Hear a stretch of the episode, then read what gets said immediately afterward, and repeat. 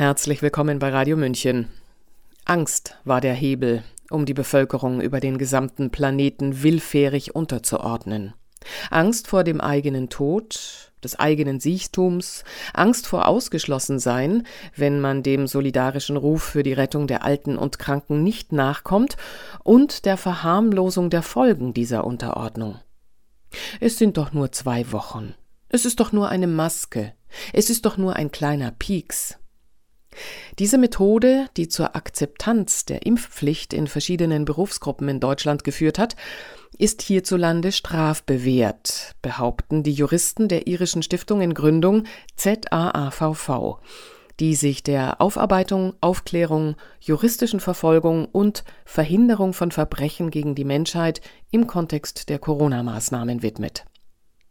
Mit der Impfpflicht erkennen sie einen zielgerichteten, mittelbaren Eingriff in die körperliche Unversehrtheit, denn Zitat Der Staat darf kein einziges Leben gefährden, um ein anderes Leben zu retten.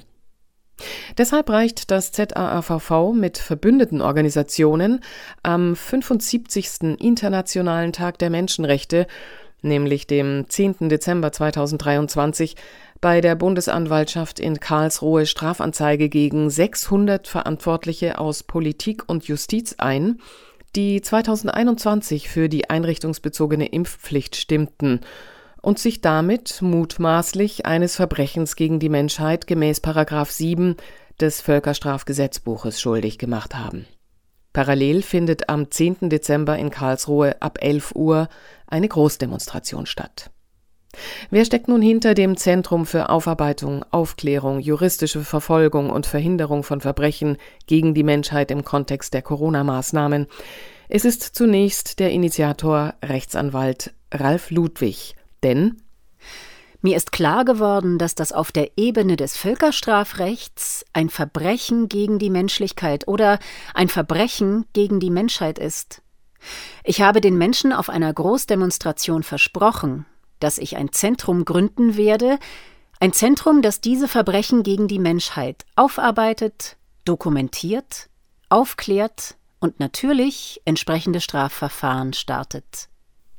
Soweit die Aussage Ralf Ludwigs. Das Institut ZAAVV stellt ein Formular zur Fallerfassung zur Verfügung und ruft auf, die erlebten Geschehnisse im Zusammenhang mit den Corona-Maßnahmen dort zu dokumentieren. Damit wird ein Archiv entstehen.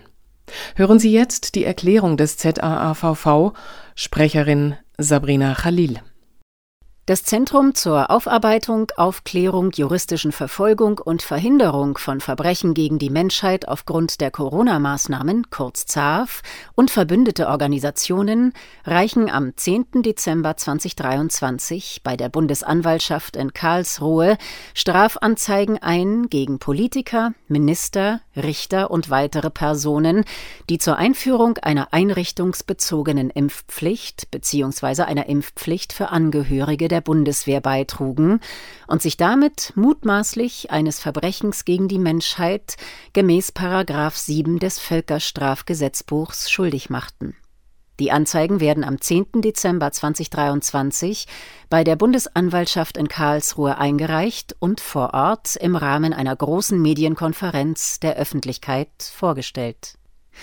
Die vom Grundgesetz in Artikel 1 für unantastbar erklärte Würde des Menschen verbietet jegliches Aufwiegen und Werten von Menschenleben als dem höchsten Rechtsgut, das ein Staat zu schützen hat.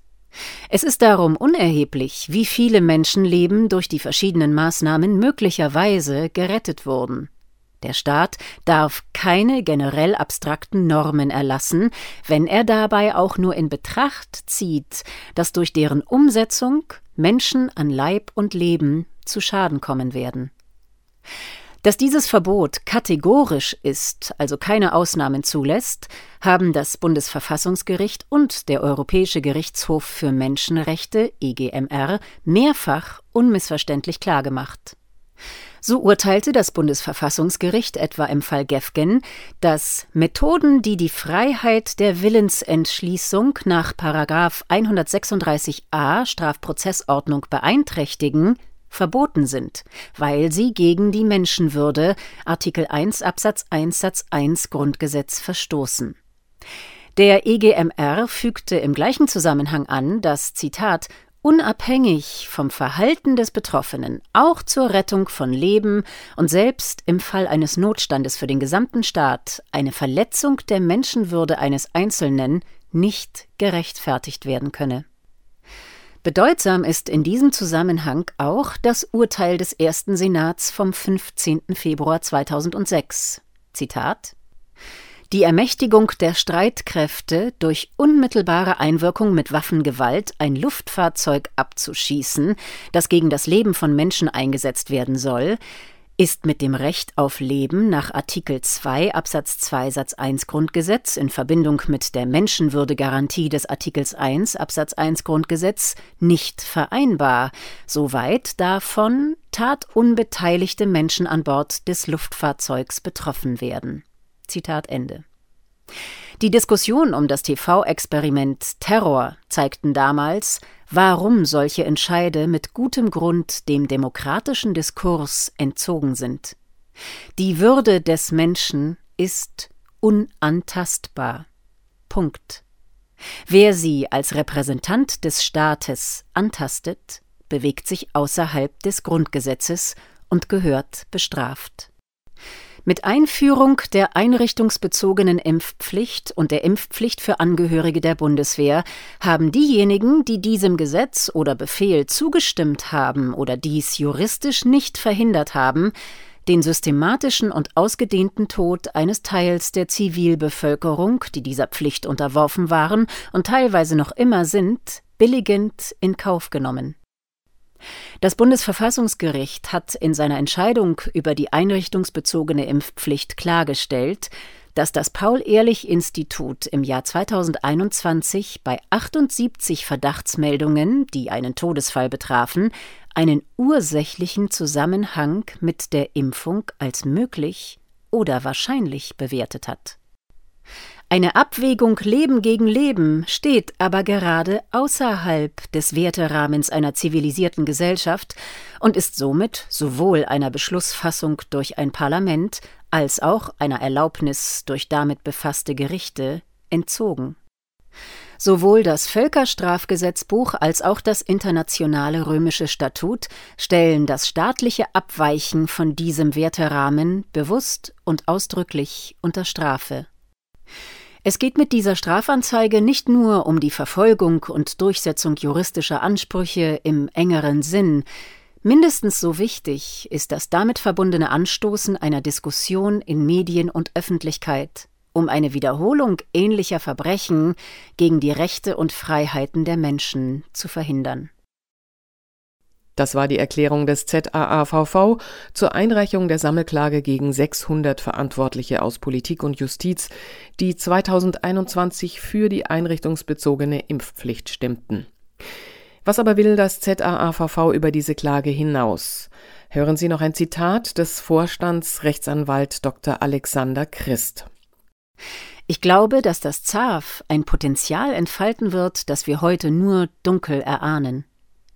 Aber ich glaube, da wird eine Gemeinschaft entstehen, die es schafft, für viele, viele Jahre in Europa einen Leuchtturm darzustellen.